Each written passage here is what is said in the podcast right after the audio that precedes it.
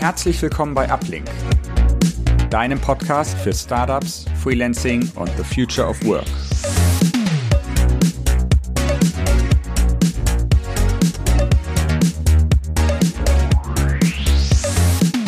Moin Moin und herzlich willkommen zu einer neuen Episode des Uplink Podcasts. Alle zwei Wochen sprechen wir hier mit einer interessanten Person aus der deutschen Startup- und Digitalszene und heute ist mein Gast Carsten Lebtig, der Gründer von Workmotion. Herzlich willkommen, Carsten. Hallo Manuel und vielen, vielen Dank für die Einladung. Moin, moin. Sehr gerne. Cool, dass du hier bist.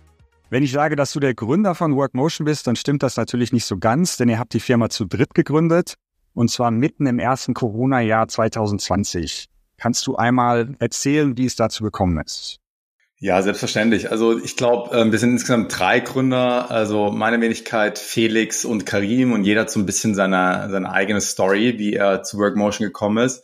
Meine Story ist, ich bin Unternehmer seit knapp zwölf Jahren, ähm, habe schon zweimal erfolgreich gegründet, war dann kurzfristig mal auf der anderen Seite bei einem Unternehmen angestellt, war Country Manager bei Uber Eats und habe dann aber für mich entschieden, ich möchte wieder wieder gründen, mein drittes Unternehmen gründen und habe mich dann sehr strukturiert äh, und analytisch auch an eine Ideenfindung herangesetzt.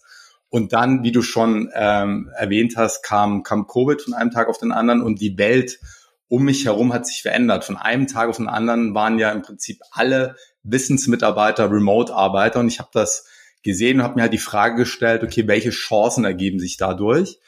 Und äh, bin zum Schluss gekommen, dass das Problem, unter dem wir ja in Europa leiden, nämlich dem Fachkräftemangel. Also wir haben einfach zu wenig Wissensmitarbeiter und ähm, die Relocation von Mitarbeitern löst natürlich einen Teil des Problems, aber eben nicht das komplette Problem. Und das wird von Jahr zu Jahr schlimmer.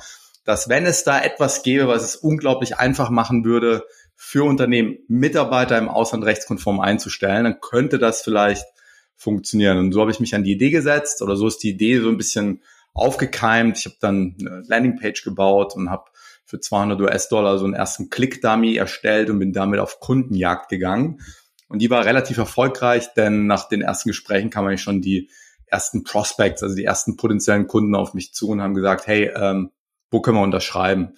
Und zu dem Zeitpunkt war dann für mich klar, hey, das, das könnte etwas werden. Ähm, aber das ist auch vielleicht ein sehr, sehr großes Thema, was ich natürlich nicht im Alleingang bearbeiten kann. Und deswegen war dann die Frage, okay, was für ein Gründerteam muss ich denn aufstellen, um so ein bisschen meine Stärken, meine Schwächen ähm, gut zu ergänzen. So kam dann irgendwann Felix ins Spiel. Felix kam über einen befreundeten Investor, ähm, den ich mitgeteilt hatte, dass ich eben Mitgründer suche mit einem gewissen Profil. Ähm, Felix hatte zuvor auch Berührungspunkte mit unserem Geschäftsmodell, denn er wollte in eine ähnliche Firma, eine Wettbewerbsfirma investieren mit dem Fonds, für den er damals gearbeitet hatte. Das heißt, er hatte sich ein Stück weit auch schon in diese Geschäftsidee verliebt gehabt und irgendwann lernte er dann mich kennen und dass ich schon an der Lösung da arbeitete. Und der dritte dann im Bunde Karim, der war zuvor CPO bei Flightride und er kannte das Problem, wie schwierig es ist, Mitarbeiter im Ausland einzustellen. Und er kam irgendwie übers Netzwerk. Wir haben uns einmal getroffen auf einem Café irgendwo in Berlin Mitte. Und nach den ersten 30 Sekunden wäre jetzt vielleicht übertrieben, aber nach den ersten fünf Minuten habe ich gewusst, oh mein Gott, dieser Karim, der ist, der ist Mitgründermaterial, der muss bei uns das Produkt bauen. Ja, und so, so haben wir drei uns im, im Endeffekt gefunden, ähm, ja, inmitten, inmitten des ersten Lockdowns. Cool. Wie wurde das, also heutzutage gibt es ja äh, neben Workmotion, kann man glaube ich sagen, auch andere Firmen, äh, die das Ähnliche machen. Äh, da können wir ja gleich nochmal genau drauf eingehen, was ihr macht und wie ihr das macht. Ne? Also wie ihr Firmen er ermöglicht, im, im Ausland die Leute anzustellen. Wie wurde das denn vorher gemacht? Also jetzt vor Corona zum Beispiel, wenn ich als Unternehmen da jemanden in Spanien oder am anderen Ende der Welt einstellen wollte, gab es diese Möglichkeiten noch gar nicht oder gab es die, also die rechtlichen Möglichkeiten, sage ich mal, ja. oder gab es die schon, es war einfach super aufwendig? Also es gab diverse, diverse Möglichkeiten gab es natürlich schon. Also selbst die Idee für Workmotion, wir gehen da gleich nochmal drauf ein, aber die Idee ist eigentlich auch nicht neu. Die gibt es eigentlich schon seit über einem Jahrzehnt, vornehmlich von US-Firmen, die quasi einen ähnlichen Service anbieten, aber zu einem komplett anderen Preispunkt. Also mehrere tausend äh, Dollar oder, oder Euro pro Mitarbeiter pro Monat, ähm, sozusagen, um jemanden im Ausland einzustellen. Also das nehme ich jetzt mal außen vor. Ähm, was viele Unternehmen einfach gemacht haben, ist, dass sie Mitarbeiter, wenn sie denn diese identifiziert haben im Ausland, sich für die entschieden haben, dass sie die dann unter einem Freelancer-Konstrukt eingestellt haben. Wo man natürlich immer so ein bisschen in der, ja, in der, in der Grauzone sich bewegt. Ähm, das heißt, ähm, wenn man diese Mitarbeiter längerfristig einstellen möchte und auch wie Mitarbeiter behandeln möchte, sprich Weisungen geben möchte, Benefits wie Urlaubszahlung oder Fortzahlung im Krankheitsfall anbieten möchte, dann ist es eigentlich kein unabhängiges Arbeitserlebnis, sondern es ist ein abhängiges Arbeitserlebnis, weshalb dann ein gewisses Risiko äh, besteht, dass irgendwann mal eine Finanzbehörde kommt und sagt, hey, dieses Freelancer-Konstrukt hier, ähm, das ist nicht so ganz sauber, ihr müsst jetzt viel, viel, viel Geld nachzahlen. Also das gab es natürlich immer. Und zu guter Letzt, die, die es eben immer äh, ähm, sehr sauber machen wollten, die haben dann oder kamen einfach nicht äh, darum herum, im Ausland eine Ländergesellschaft ähm, zu eröffnen. Also um mal so einen Fall zu geben, es gibt jetzt ein deutsches Unternehmen, die haben eine perfekte Bewerbung aus Portugal kommt die Kandidatin vielleicht, sie wollen diese Kandidatin einstellen, geht, geht nicht, geht auch nicht über Freelancer, ja, weil soll ja langfristig eingestellt werden. Dann hätten die früher typischerweise eine Ländergesellschaft dort aufgemacht, also ein Unternehmen gegründet, einen Steuerberater gefunden, ähm, vielleicht noch einen Geschäftsführer eingestellt oder abgestellt oder wie auch immer. Und damit ergeben sich dann unglaublich viele Risiken und viel, viel Aufwand auch, nur für die Einstellung einer einzelnen Mitarbeiterin. Und aber nichtsdestotrotz, viele haben es eben trotzdem so gemacht und irgendwann kamen dann ja Unternehmen wie Workmotion, die das halt sehr, sehr viel einfach auf Knopfdruck abgenommen haben. Mhm. Und wie funktioniert es genau bei euch? Also wenn, wenn ich jetzt diesen Fall habe, ich habe eine Mitarbeiterin, eine potenzielle Mitarbeiterin in, in Portugal sitzen, kontaktiere ich euch und was passiert dann? Genau, also im Endeffekt funktioniert es so, dass wir in Portugal bereits eine Ländergesellschaft haben. Das heißt, Rein juristisch gesehen würden wir diese Kandidatin dann bei uns in Portugal einstellen und wir werden der juristische Arbeitgeber. Das bedeutet, dass wir eben auch die Pflichten eines Arbeitgebers übernehmen. Das heißt, wir müssen eine ordentliche Lohnbuchhaltung aufsetzen, eine Payroll auf Englisch. Wir müssen uns darum kümmern, dass die Steuern abgeführt werden, dass die Sozialabgaben abgeführt werden, dass natürlich das Nettogehalt überwiesen wird und dass alles rechtskonform ist, ja, dass der Mindestlohn eingehalten wird und jegliche Dinge, die eben in dem Land, um jetzt beim Beispiel Portugal zu bleiben, sozusagen ähm, vom Arbeitgeber übernommen werden müssen. Also das machen wir als juristische Arbeitgeber, weil wir in Portugal eine Ländergesellschaft haben. Ähm, und wir haben die nicht nur in Portugal, sondern wir haben die in ganz vielen Ländern. Wir haben mittlerweile in über 30 Ländern eigene Ländergesellschaften und haben noch in weiteren 130 Ländern ähm, Partner und über die dann wiederum haben wir sozusagen unseren Software-Layer gebaut. Das heißt, die Experience für unsere Kunden ist eine rein digitale Experience. Ähm, die bekommen Zugang zur Workmotion-Plattform und über die Workmotion-Plattform können sie dann mit einigen wenigen Klicks sozusagen so einen rechtskonformen Arbeitsvertrag erstellen, äh, absenden zur digitalen Unterschrift und dann eben auch den ganzen anderen Kram quasi aufsetzen. Und dann bekommt das Unternehmen von euch eine monatliche Rechnung oder wie, wie, wie läuft es dann? Ganz genau. Also im Endeffekt werden die Arbeitgeberkosten, sprich das Gehalt und die Arbeitgeberanteile, also Steuern, Sozialabgaben, die werden eins zu eins, sage ich mal, durchgereicht. Das heißt, die erscheinen natürlich auch auf der Rechnung. Äh, und dann gibt es noch eine kleine Monatspauschale obendrauf für den Service ähm, und die ähm, ja, und die, die Dinge, die wir eben übernehmen. Das heißt, genau, also der Kunde bekommt von uns dann dementsprechende Rechnung. Viele unserer Kunden haben natürlich äh, Mitarbeiter über Workmotion in vielen Ländern eingestellt, nicht nur eine Mitarbeiterin in Portugal, sondern vielleicht noch jemand in Indien und noch jemand in Mexiko. Und dann rechnen wir natürlich die lokalen ähm, angefallenen Kosten, die sind ja dann in der lokalen Währung typischerweise, nicht im, nicht im Euro-Raum, rechnen wir dann eben auch um und ähm, der Kunde bekommt eine ganz einfache Euro-Rechnung von uns. Mhm. Das heißt, ihr habt ja jetzt in über 30 Ländern eigene Firmen ähm, und jede Firma hat hunderte oder tausende von Mitarbeitern.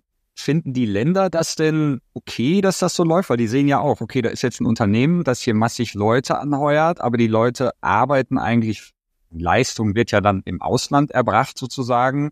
Ähm, klar, die haben dann ganz normal äh, durch die Ländergesellschaft natürlich die, die Sozialabgaben oder so. Aber war das schon mal irgendwo ein Problem, dass ihr so eine Art von Firma in einem Land aufmacht und darüber die Leute anstellt? Nein, überhaupt nicht. Also es gilt ähm, grundsätzlich das Territorialprinzip. Das heißt, dort, wo die Mitarbeiter physisch sind, in Portugal, in Mexiko, wie auch immer, dort müssen eben gewisse Abgaben geleistet werden, also die Lohnsteuer Sozialabgaben und so weiter. Das ist unabhängig davon, für welchen Arbeitgeber oder ob der finale Arbeitgeber sozusagen im Ausland sitzt, ähm, ähm, quasi. Ähm, darüber hinaus gibt es in den meisten Ländern oder in den meisten europäischen Ländern eine ganz klare Regelung. Also in Deutschland gibt es das sogenannte Arbeitnehmerüberlassungsgesetz. Ja, das ist ein sehr, sehr striktes Gesetz. Das regelt im Prinzip eine große Branche, regelt auch so ein Stück weit die Leiharbeit und so weiter. Aber wir bewegen uns ja nicht im Blue-Collar-Bereich, wir bewegen uns bei den, bei den Wissensarbeitern, aber auch wir unterliegen in Deutschland dem AG, dem Arbeitnehmerüberlassungsgesetz. Was bedeutet das? Also es bedeutet erstmal, dass alles klar geregelt ist. Wir brauchen, brauchen eine AEG-Lizenz natürlich auch. Wenn wir jetzt mal einen Kunden haben, der im Ausland sitzt, machen wir vielleicht mal das Beispiel andersrum, der Kunde sitzt in Frankreich und möchte über uns jemand in Deutschland anstellen. Gemäß dem Territorialprinzip ist ja die Mitarbeiter und der Mitarbeiter dann in Deutschland. Wir überleben, wir über, unterliegen demnach dem deutschen AEG, was bedeutet, wir können zum Beispiel die Überlassung maximal nur auf 18 Monate machen und müssen uns noch um diverseste andere Dinge kümmern. Aber grundsätzlich ist die, diese Form der Arbeit schon sehr stark auch reguliert. Ja. Und was müssen Unternehmen denn, also das klingt ja jetzt erstmal sehr simpel, ne? ich melde mich bei euch an, ich, also Mitarbeiterin finden, äh, äh, das muss man wahrscheinlich noch selber, oder, oder helft ihr da auch quasi oder macht ihr das den Part nicht? Nee, also aktuell noch nicht. Ähm, die, eigentlich seit Beginn von Workmotion werden wir immer in den Demos schon gefragt, okay, jetzt habe ich verstanden, wir können über euch Mitarbeiter einstellen. Findet ihr auch Mitarbeiter? Und wir sagen eigentlich seit drei Jahren, nein, tun wir nicht. Ähm, aber es, es scheint einen Bedarf zu geben bei, bei äh, gewissen Kunden. Äh, wir hatten Anfang des Jahres mal einen kleinen Pilot gemacht, wo wir mit ähm, Recruiting-Agenturen, international agierenden Recruiting-Agenturen äh, gearbeitet haben. Das lief auch okay, aber weil aktuell eh so ein bisschen die Unternehmen nach wie vor so ein bisschen verhalten sind. Ja, sie möchten ungern ähm, ja, viele Mitarbeiter aufbauen. Deshalb war, haben wir das Projekt jetzt erstmal so ein bisschen pausiert.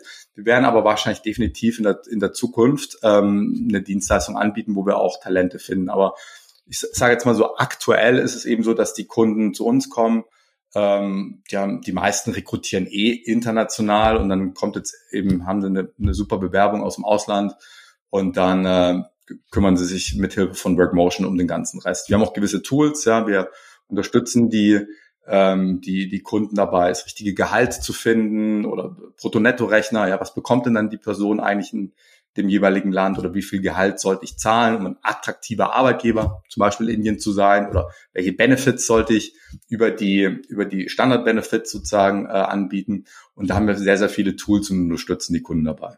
Ich könnte mir denken, es ist auch für die Kandidatinnen und Kandidaten cool, wenn die jetzt, ich sag mal, um beim Beispiel Portugal zu bleiben, wenn die sehen in Portugal und irgendwann habt ihr diesen Service und ich kann sehen, okay, ich habe krieg ein Jobangebot über Workmotion und ich weiß direkt, wenn ich das annehme, werde ich über Workmotion ähm, äh, angestellt quasi. Ne? Also dass die auch schon eine positive Assoziation haben und wissen, okay, selbst wenn, also wenn es jetzt nicht über Workmotion wäre, wenn ich mich da mit dem Arbeitgeber äh, einige, dann ist die große Frage, wie stellen wir dich an? Machen wir das als Freelancer, wie auch immer. Und wenn es direkt über euch kommt, dann hätte man das quasi schon schon abgefrühstückt. Genau, das kann, das kann so ein Flavor sein. Ähm, es kann gewisse andere, ähm, dass wir einen eigenen Marktplatz aufbauen ähm, oder ja, also ich glaube, es gibt verschiedene Möglichkeiten, sozusagen da auch den Kunden zu helfen. Unser Kernprodukt ist und bleibt aber weiterhin sozusagen sich um, um die juristische Einstellung zu kümmern und die rechtskonform zu machen und dann eben auch über den Lifecycle eines Arbeitnehmers oder einer Arbeitnehmerin sozusagen dafür zu sorgen, dass Gehälter ordentlich gezahlt werden, pünktlich, on time und, und, auch äh, richtig gezahlt werden und eben alles andere auch korrekt verbucht wird, Arbeitstage, äh, Urlaubstage, Krankheitstage und so weiter und so fort. Was sind denn so typische Bedenken von Unternehmen, wenn ihr jetzt mit denen spricht und denen das alles so erklärt? Was ist so der erste Einwand, den, den Firmen, die es verstehen und die generell dafür vielleicht offen wären für so einen Ansatz? Also es gibt wahrscheinlich einige, die sagen, nee, mache ich aus Prinzip nicht. Aber was sind so einige Einwände, die die äh, dann bringen? Ja, ich glaube, ähm, gerade Unternehmen, die vielleicht ganz am Anfang sind, darüber nachzudenken, im Ausland Mitarbeiter einzustellen, die haben dann häufig das, die Bedenken, funktioniert das kulturell? Ja? Wie ist denn das, wenn ich hier vielleicht auch eine gewisse Office-Kultur habe? Ja? Ähm, das heißt, der Rest des Teams ist im Büro, vielleicht nicht jeden Tag, aber doch viele Tage und jetzt stelle ich hier jemanden ein, eine Person, die im Ausland ansässig ist. Wie funktioniert denn das? Ja?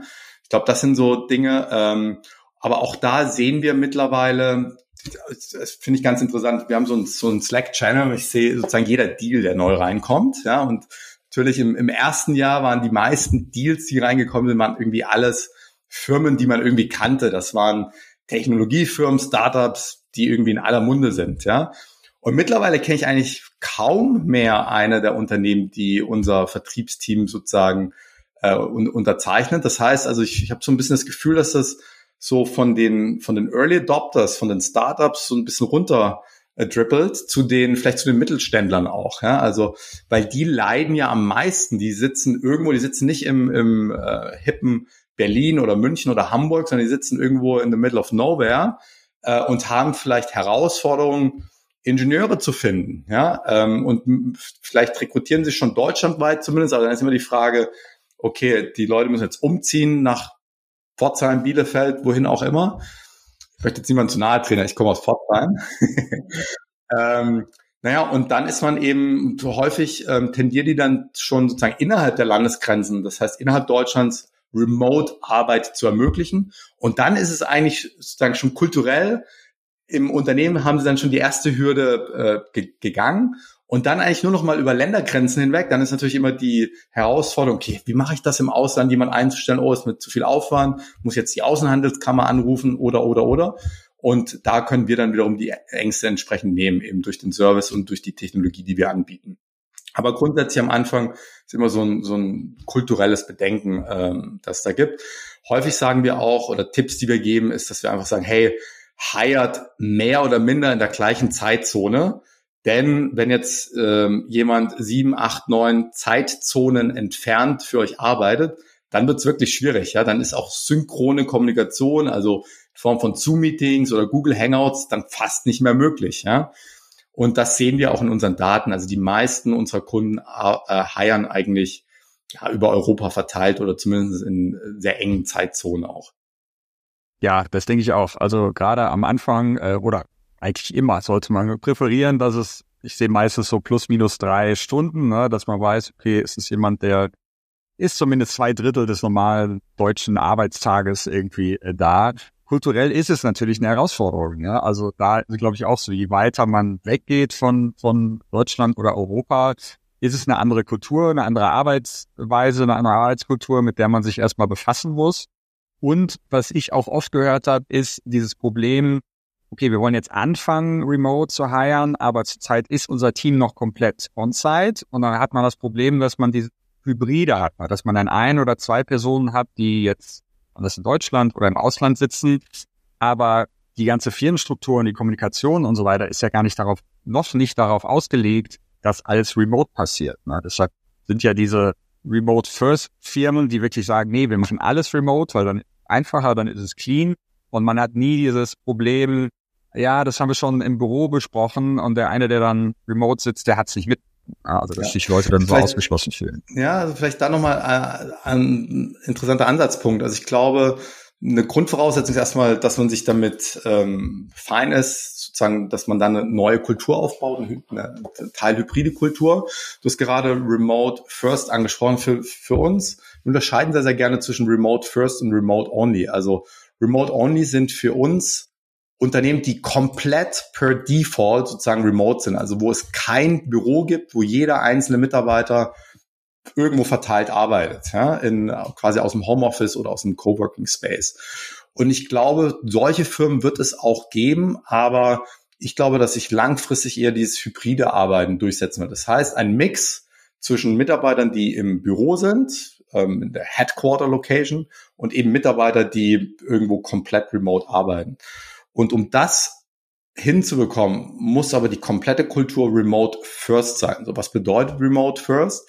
Eben, dass man gewisse Tools verwendet oder ähm, ja, die eben eine, eine, eine gute Kommunikation ermöglichen, Slack zum Beispiel, ja, oder Microsoft Teams, ja, oder dass man einen gewissen Fokus auf die Dokumentation von Prozessen setzt. Denn wenn jemand Neues jetzt anfängt, der dann nicht im Büro arbeitet, wie mache ich denn eigentlich das Onboarding? Wie bringe ich denn Unternehmenswissen, Unternehmensprozesse dieser neuen Mitarbeiterin oder diesem neuen Mitarbeiter sozusagen äh, bei? Und da muss ein sehr, sehr großer Augenmerk auf Dokumentation, Knowledge Management gelegt werden und das sozusagen von Anfang an richtig hinzubekommen, brauchen wir eine Remote First Mentalität. Also alles muss so als ob wir Remote Only wären, muss alles sauber dokumentiert werden. Wir nutzen moderne Tools und so weiter.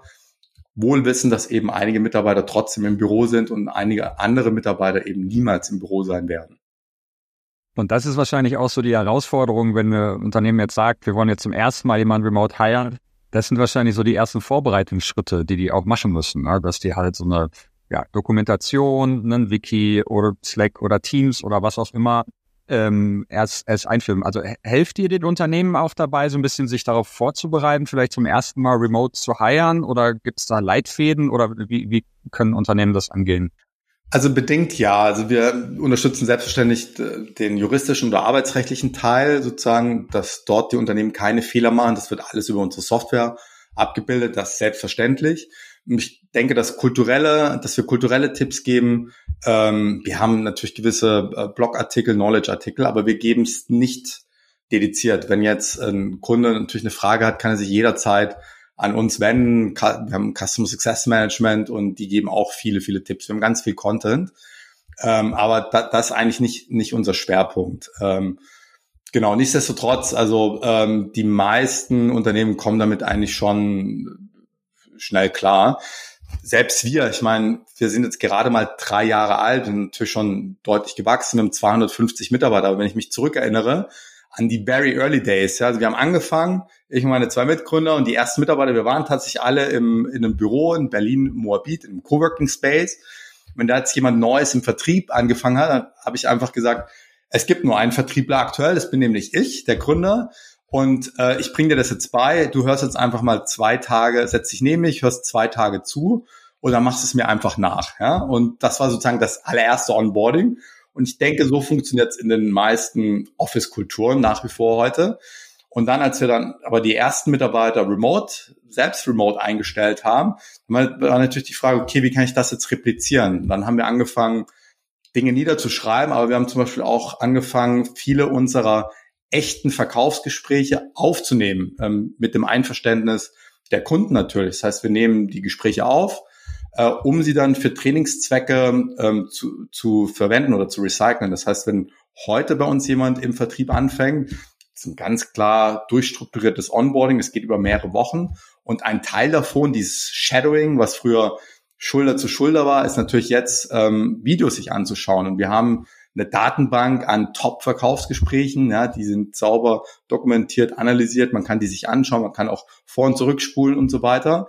Das heißt, ich würde fast behaupten, dass das aktuelle Onboarding effizienter ist, als es ganz am Anfang war, als noch ja, physisch äh, und sehr unstrukturiert war. Vor allem ist es nicht so, also du weißt, okay, du gibst jemandem diese Sachen an die Hand und gibst ihm dann, weiß ich, ein paar Tage oder eine Woche und wenn der zwei Tage neben dir sitzt, dann kann es ja auch mal sein, dass weil schlechte Tage sind und nur. Negativbeispiele kommen oder andere Probleme und dann ist es nicht so gut vorhersehbar. Wie, wie ist das äh, bei euch im Team? Wie viele Leute sitzen in Deutschland? Du hast gerade gesagt 250 Leute. Sind die auf der ganzen Welt verteilt oder wie, wie ist da die, die Verteilung? Also wir sind äh, über ich glaube, 42 Länder sind es aktuell, ähm, in denen unsere Mitarbeiter leben. Das heißt schon schon ordentliche Zahl. Wir haben nichtsdestotrotz gewisse Schwerpunkte. Also wir haben Schwerpunkte in Deutschland und in Deutschland wiederum in Berlin. Ich würde behaupten, dass wir in Berlin so knapp 70 Mitarbeiter sind.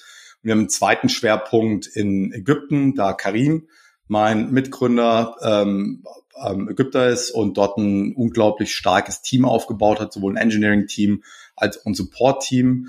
Ja, und dann haben wir ähm, so ein bisschen ähm, organisch gewachsene ähm, äh, Schwerpunkte. Zum Beispiel in Spanien, in Barcelona haben wir mittlerweile ähm, einige Leute, in Italien und so weiter und so fort.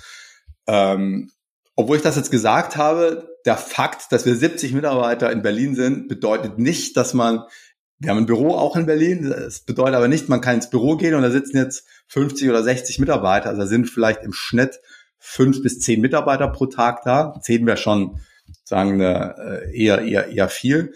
Das heißt, wir haben ein Büro. Ähm, ich selbst gehe ungefähr ein bis zwei Tage die Woche ins Büro, aber gerade wenn ich ähm, entweder sehr konzentriert arbeiten möchte oder sehr sehr viele Gespräche habe, wie jetzt diese Podcast-Aufnahme oder auch interne ähm, Teamgespräche, mache ich natürlich zu Hause sehr, sehr viel effizienter. Denn im Büro muss ich eigentlich dann oder müsste ich in so einer Telefonzelle, kenn, kennst du oder kennt ihr sicherlich, müsste ich dann äh, immer meinen Laptop nehmen und dann für jedes einzelne Meeting in so eine Telefonzelle mich reinsetzen.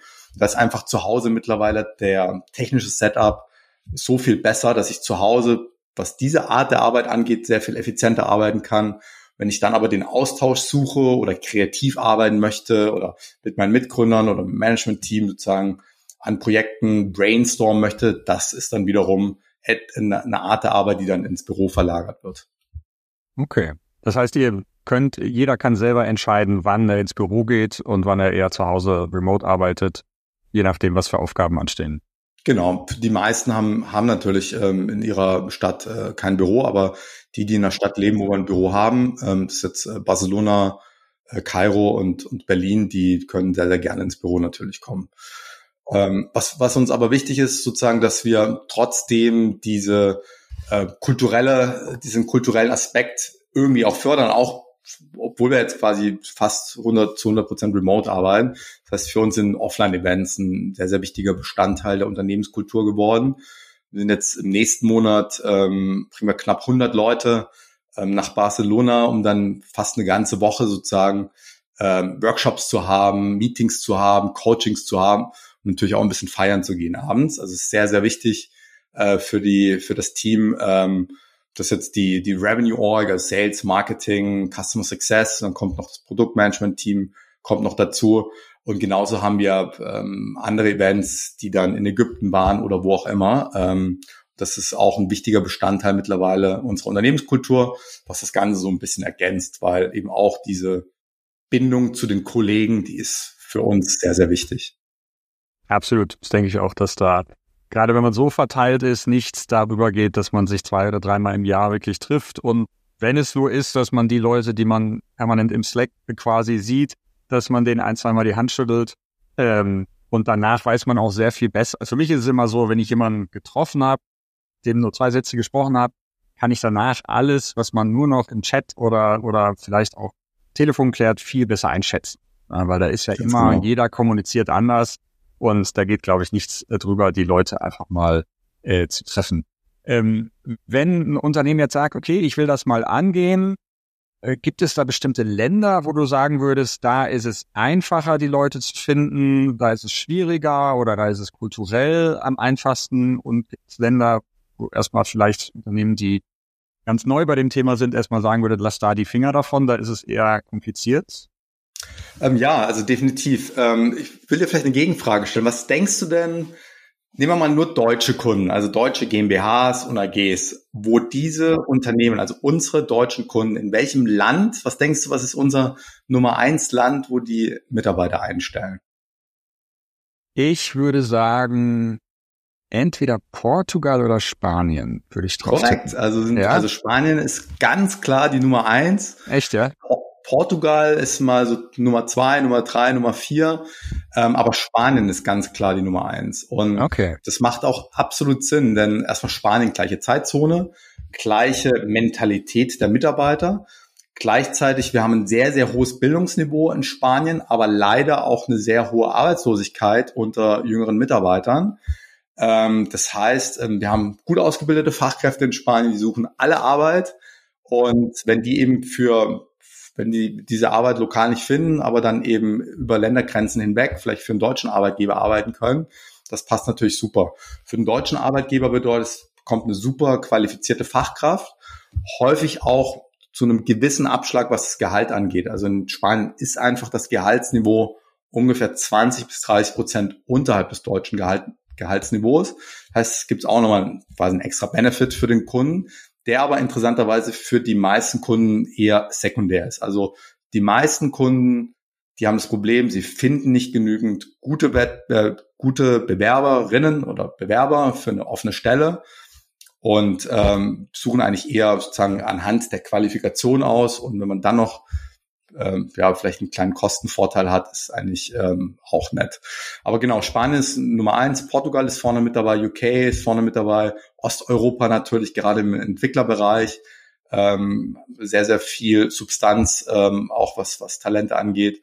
Indien ist noch so von den Zeitzonen, so drei, vier Zeitzonen natürlich auch ein sehr starker Arbeitnehmermarkt, ähm, gutes Gehaltsniveau für deutsche ähm, Arbeitgeber. Ähm, also Indien sehen wir noch eine gewisse äh, Konzentration, ja, und dann ja vielleicht noch Nordafrika, Südafrika.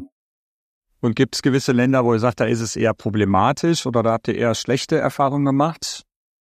Also mittlerweile, ich, ich weiß gar nicht, was der aktuelle Stand unserer Wissensdatenbänke ist, aber ich glaube, es gibt gewisse Länder, wo einfach das Arbeitsrecht ähm, so ähm, anders ist, wo man vielleicht als Arbeitgeber gewisse Probleme dann auch hat, wenn man sich mal von einer Arbeitnehmerin oder einem Arbeitnehmer ähm, lösen möchte, wo wir jetzt sagen würden, da ist es einfach schwieriger ähm, zu, zu heilen. Also zum Beispiel Frankreich ist so ein Beispiel. Ja, Frankreich, Belgien, Deutschland leider im Endeffekt auch. Ähm, das heißt, ähm, das heißt, es gibt definitiv Länder, wo man sich dessen eben bewusst sein muss als Arbeitgeber. Ich stelle jetzt jemand in einem dieser Länder an.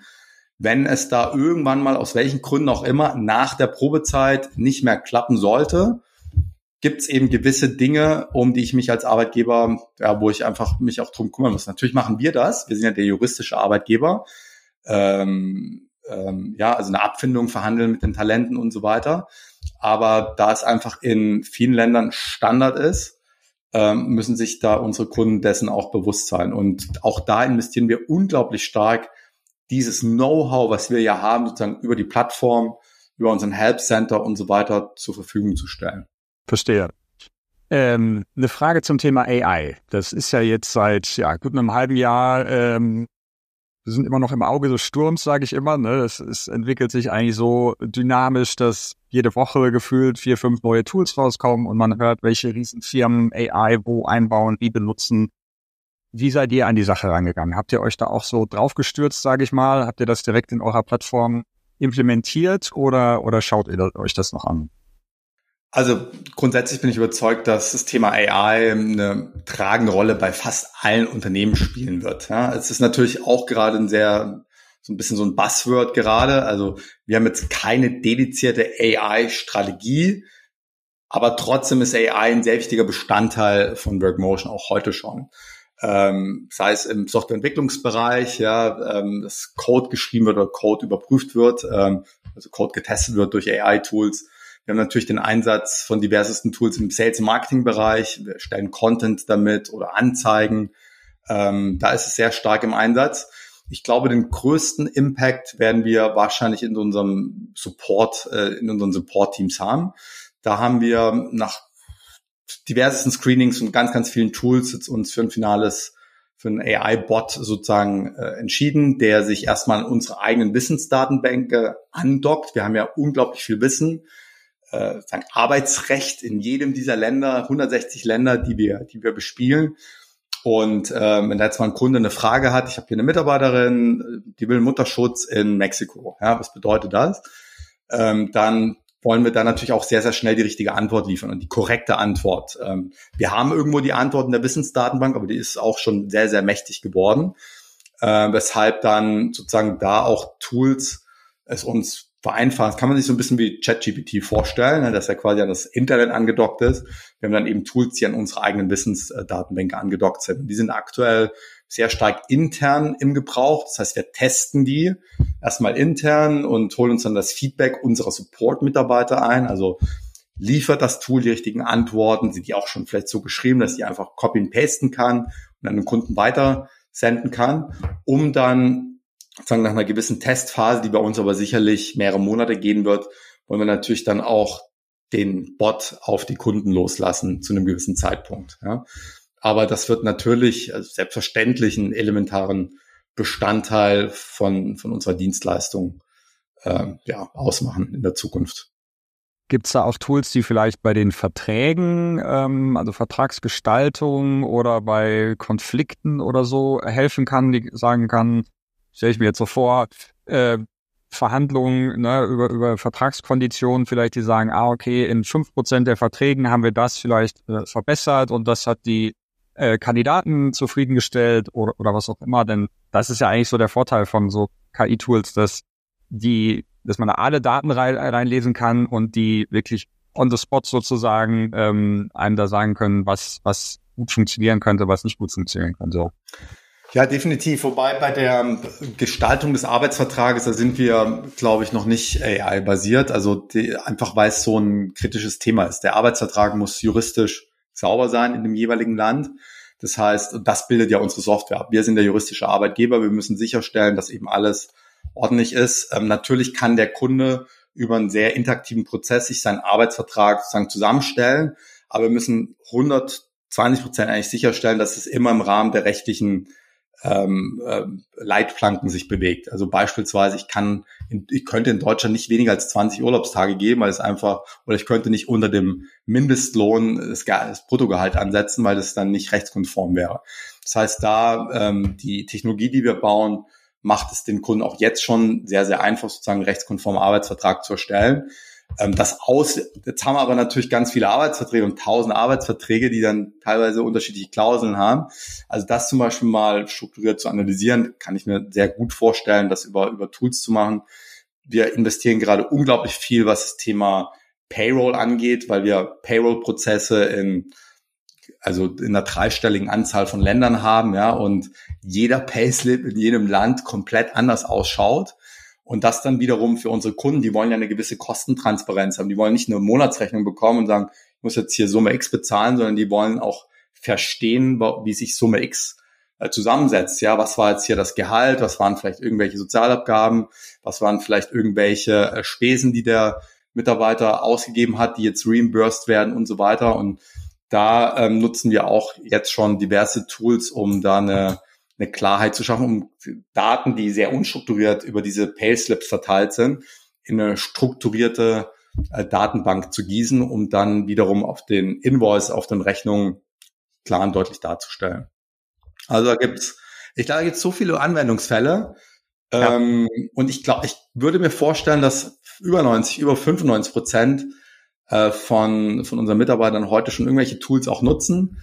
Äh, ich nutze auch äh, sozusagen hier ChatGPT eigentlich täglich. Und wenn es auch nur mal sozusagen die Headline einer PowerPoint-Folie ist, um die so ein bisschen visionärer darzustellen oder zu, zu reworden. Ähm, aber der, genau, der strukturierte Einsatz, dadurch, dass wir eben ein großes Unternehmen auch schon sind, wir müssen eine Software analysieren, wir müssen schauen, ist die GDPR-compliant, ja, weil wir es mit personenbezogenen Daten zu tun haben, mit Gehaltszahlung und so weiter. Das heißt, es muss alles ähm, da, da müssen gewisse Dinge und Prozesse eingehalten werden, bis dann tatsächlich ein Tool bei uns auf die Kunden oder auf die Talente äh, losgelassen wird. Ja, klar, verstehe. Jetzt waren ja die letzten Monate oder ich sag mal das komplette Jahr bis jetzt eigentlich für viele Unternehmen sehr herausfordernd äh, aufgrund der verschiedenen Krisen des Kriegs, ähm, äh, alles was gerade passiert, Inflation und so weiter. Ähm, wie habt ihr das gemerkt oder wie merken eure Kunden? Ihr merkt es wahrscheinlich an euren Kunden, ne, was eure Kunden euch erzählen. Du hast eben schon erwähnt, dass sie so ein bisschen zögerlicher vielleicht sind, jetzt gerade viele neue Mitarbeiter einzustellen. Aber hat sich das noch irgendwie anders bemerkbar gemacht gerade? Ähm, ja, also was du, was du ansprichst, Manuel, stimmt, stimmt genau. Also die Nachfrage ist etwas, wir sagen mal, softer geworden. Ähm, das heißt, wir hatten eine Phase 2020, insbesondere 2021, wo natürlich auch viel Venture Capital in die Startups geflossen ist und Teams exorbitant aufgebaut worden sind. Und dann Ende letzten Jahres, Ende 2022, haben wir sozusagen beginnen mit diesen Big Tech Firmen, die dann große Entlassungswellen hatten. Und es kommt dann halt irgendwann auch bei den, bei den kleineren Unternehmen irgendwie an, die halt unsere Kunden sind. Das heißt, wir haben das natürlich auch gesehen, dass ähm, Unternehmen oder Kunden vornehmlich, also die wenigsten haben tatsächlich Mitarbeiter entlassen, aber die haben so ein bisschen das, das neue Hiring so ein bisschen runtergefahren. Ja. Man hat ja immer so ein bisschen eine natürliche Fluktuation und da wurden aber nicht immer sofort die Mitarbeiter gleich ersetzt mit einer, quasi, dass die Stelle wieder sofort besetzt wird, sondern alles so ein bisschen äh, in die Länge gezogen. Ähm, wir haben jetzt das Gefühl, dass es wieder ein bisschen anzieht. Also insbesondere im Sommer. Der Sommer ist immer so ein bisschen für uns saisonal bedingt ein bisschen weniger Nachfrage, weil im Sommer eigentlich die, werden wenige Leute eingestellt oder im Dezember werden ja auch wenige Leute eingestellt. Dafür im Januar wieder umso mehr. Und jetzt war bei der Sommer war schon eigentlich relativ gut und deswegen sind wir zuversichtlich und auch von den Gesprächen mit unseren Kunden hören wir, dass, ähm, dass sich das jetzt über ja eigentlich wieder wieder ändern wird äh, in den nächsten Monaten. Also da sind wir sehr sehr zuversichtlich. Ähm, wir haben auch so ein bisschen das Gefühl, dass ähm, Arbeitgeber versuchen oder unsere Kunden versuchen teilweise flexiblere Arbeitsverhältnisse zu haben. Kommen wir wieder Stichwort äh, ähm, Frankreich, Spanien, äh, nicht Spanien, Frankreich, Deutschland, Belgien und so weiter, wo es einfach sehr, sehr schwierig ist, nach der Probezeit sich von Mitarbeitern zu trennen. Und da haben wir so ein bisschen das Gefühl, dass die schon jetzt auch in ihrer Länderauswahl eher gerne dort Mitarbeiter auswählen, wo sie sich sagen, hey, falls es nochmal zu einer stärkeren Rezession oder vielleicht zu, sogar zu einem Schock kommt, dass wir eben, um unser Unternehmen zu schützen, relativ flexibel unsere Mitarbeiterstruktur anpassen können. Das ist für uns ein Entscheidungskriterium. Ja. Ähm, also das fühlt man so ein bisschen raus, würde ich, würde ich behaupten. Ähm, wir haben es ja mit, mit Freelancern zu tun und vermitteln Freelancer und wir merken natürlich auch, zum einen war die Nachfrage auch geringer, wobei andere Unternehmen auch gesagt haben, okay, in dem Bereich wollen wir jetzt erstmal auf Freelancer setzen, einfach weil es flexibler ist und, und na, man kann flexibler auch genau. die Arbeitsauslastung ändern.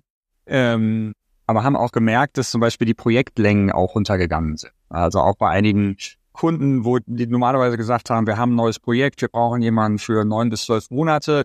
Die haben gesagt, ah, wir fangen erstmal mit drei bis sechs Monaten an und dann schauen wir mal. Ne? Einfach ja. weil es so schwierig geworden ist, heutzutage jetzt sechs Monate in die Zukunft zu ja, weil so viele Sachen passieren, ähm, vielleicht auch wieder wegen AI so ein bisschen dem geschuldet, ne? dass man merkt, okay, die Sachen entwickeln sich so schnell und die Prioritäten entwickeln sich so schnell, dass Firmen eher kurzfristig planen und eher flexibel bleiben wollen. Aber wir sehen eigentlich auch, dass jetzt nach der Sommerpause, also im, im Juli, August, äh, passiert da auch auf der Freelancer-Seite sehr wenig, dass jetzt die Anfrage eigentlich wieder anläuft und wir hoffen auch, dass die auf einem relativ hohes Niveau äh, sehr schnell wiederkommt. Ähm, sehr schön. Carsten, vielen Dank auf jeden Fall bis hierhin für all die Fragen. Ich habe noch zwei Abschlussfragen an dich und zwar ja. die, die wir jedem äh, Gast schicken. Wir hatten sie dir auch schon oder Gast stellen. Wir hatten sie dir schon geschickt. Vielleicht hast du ähm, dafür was und zwar, ob du ein Tool oder einen Service benutzt, ähm, den du sehr cool findest und der dir sehr viel hilft, der dir aber noch so ein bisschen unbekannt ist und so unterm Radar fliegt. Fällt dir da etwas ein? Ja, äh, sehr gerne. Also ich nutze ein Screen Capture Tool namens Vidyard. Ähm, da gibt's allerdings auch viele andere Tools, die was ähnliches machen. Also Loom beispielsweise gibt wahrscheinlich noch ganz, ganz viele andere. Ich nutze halt Vidyard. Ähm, es geht eigentlich weniger um den direkten Anbieter, sondern um das Tool selbst. Ähm, für was nutze ich das? Das heißt, ähm, häufig, um ein Meeting zu vermeiden. Man kennt das, man hat irgendwie eine Frage oder man möchte irgendjemandem etwas zeigen, so ein Remote-Setup, müsste man theoretisch ein Meeting einstellen, ja, um der Person das zu erklären und zu zeigen.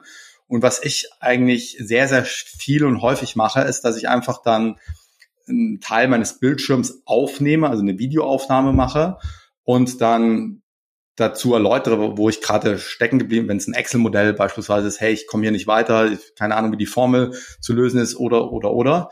Das heißt, ich nehme ich nehme sehr sehr viele Videos auf und ich bin wahrscheinlich sogar innerhalb von Workmotion der, der das am, am meisten macht und auch vorlebt, weil ich eben 100 Prozent davon überzeugt bin, dass es effizient ist. Ja? Ähm, und deswegen machen es auch viele, viele unserer Mitarbeiter eben auch. Und ich, ich kann, also das ist so mein, ja, mein Effizienztipp eigentlich, also ein Screen Capture Tool äh, zu, zu nutzen, ja, um schnell Wissen zu vermitteln oder Fragen zu stellen, wo ein Meeting nicht unbedingt notwendig ist. Ja, absolut. Wir nutzen auch Loom und ich nutze es super gerne ähm, nicht nur Meetings zu vermeiden, aber auch so als Vorbereitung. Ne? Weil man kann dann alles runterschreiben, man kann Screenshots machen, aber wenn man einfach kurz etwas zeigen will, ähm, geht da nicht äh, drüber eigentlich, das wirklich zu zeigen und dazu zu sprechen und dann zu sagen, okay, alles weitere besprechen wir im Meeting. Aber dann braucht man nicht das nochmal äh, wiederholen und hat es auch für die Zukunft. Ne? Wenn man anderen Mitarbeitern oder anderen Kollegen das zeigen will, dann, dann können sie es genauso anschauen. Also das genau. nutzen wir auf jeden Fall auch sehr gerne. Vidyard sagte mir noch nichts, aber ähm, ist auf jeden Fall gut zu wissen. Werden wir in den Show Notes auch verlinken. Und die zweite Frage, die ich habe, äh, ob du in letzter Zeit ein Buch gelesen hast, einen Podcast gehört hast, einen Film gesehen hast oder irgendetwas anderes konsumiert hast, sage ich mal, das dich so ein bisschen inspiriert hat. Gerne auch etwas, was jetzt nicht direkt mit, mit Workmotion oder dem, dem Business zu tun hat. Klar, also erstmal super Frage. Ich ähm, grundsätzlich habe ein Buch, was ich immer empfehle.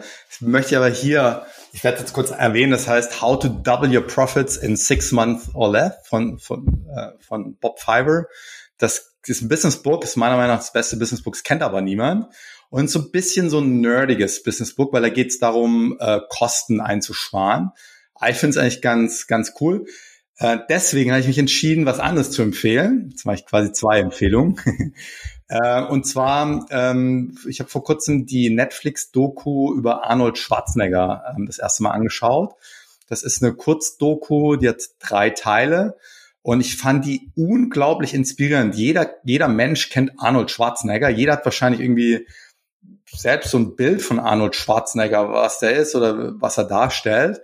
Aber ich fand diese Doku unglaublich inspirierend. Sie zeigt eben, dass dieser Mensch es erstmal geschafft hat, in drei komplett unterschiedlichen Disziplinen tatsächlich an der absoluten Weltspitze anzukommen. Im Bodybuilding, in der Schauspielerei und in der Politik. Ja. Und auch wie er das gemacht hat, sich immer wieder neu erfunden hat, wie er mit Visionen gearbeitet hat. Ja, er hat sich nicht nur ein Ziel gesetzt, er hat sich das höchste Ziel gesetzt in der jeweiligen Disziplin, das man sich setzen konnte und hat es dann tatsächlich auch immer wieder geschafft, diese Ziele zu erreichen. Das war für mich unglaublich inspirierend. Das heißt, eigentlich ist das so eine Empfehlung, ähm, sich mal diese Doku über Arnold Schwarzenegger sich äh, anzuschauen, reinzuziehen. Ähm, ich glaube, dann sieht man ihn so ein bisschen mit anderen Augen danach. Absolut. Ich habe sie selbst noch nicht gesehen, aber mir wurde sie, glaube ich, schon vier, fünf, jetzt mit dir sechsmal empfohlen. Also äh, es scheint wirklich was zu sein, was man sich anschauen muss. Und ich finde es auch faszinierend, hat mich früher schon mal irgendwie mit seinem Lebenslauf oder mit seinem Lebenswerk sozusagen äh, beschäftigt, äh, wie er das geschafft hat und was er einfach unglaubliches Selbstbewusstsein und Charisma hatte ne? und das wirklich so zum Einsatz gebracht hat. Also sehr cool. Vielen Dank auf jeden Fall für die Empfehlung. Werden wir, wie gesagt, alles verlinken. Wenn Leute jetzt mit dir oder Workmotion in Kontakt kommen wollen, wie machen sie das am besten? Sollen sie dir per LinkedIn schreiben oder wie kann man dich am besten kontaktieren? Ja, LinkedIn ist ähm, leider nicht ähm, viel, also schaue ich mir nicht so viel an, weil ich kriege das so unglaublich viele Anfragen. Das Einfachste ist einfach eine E-Mail zu senden an carsten at workmotion.com. Kommt dann direkt bei mir an, die sehe ich dann natürlich auch und dann entweder beantworte ich sie selber oder ich äh, finde die richtige Person, um die Frage dann zu beantworten. Also gerne direkt per E-Mail an mich. Sehr cool, vielen Dank. Dann danke ich dir nochmal für deine Zeit. Äh, Finde es auf jeden Fall super spannend, was ihr macht. Ich glaube, das ist auch ein Markt, der sich in den nächsten fünf bis zehn bis zwanzig Jahren nochmal richtig ähm, entwickeln wird. Und bin gespannt, das bei euch ähm, äh, mitzuverfolgen und hoffe, dass wir uns vielleicht irgendwann nochmal darüber unterhalten können. Und wünsche dir auf jeden Fall erstmal eine gute Zeit und bis bald. Danke sehr. Das war's für diese Episode. Wenn du selbst einmal in unserem Podcast zu Gast sein willst oder jemanden kennst, der darauf Lust hätte, schreib uns einfach eine E-Mail an hello at uplink.tech. Das ist uplink.tech. Außerdem würden wir uns natürlich sehr freuen, wenn du uns eine kurze Bewertung für unseren Podcast hinterlässt. Das ist ganz einfach auf iTunes möglich oder auf der Webseite ratethispodcast.com slash uplink. So long und bis zum nächsten Mal.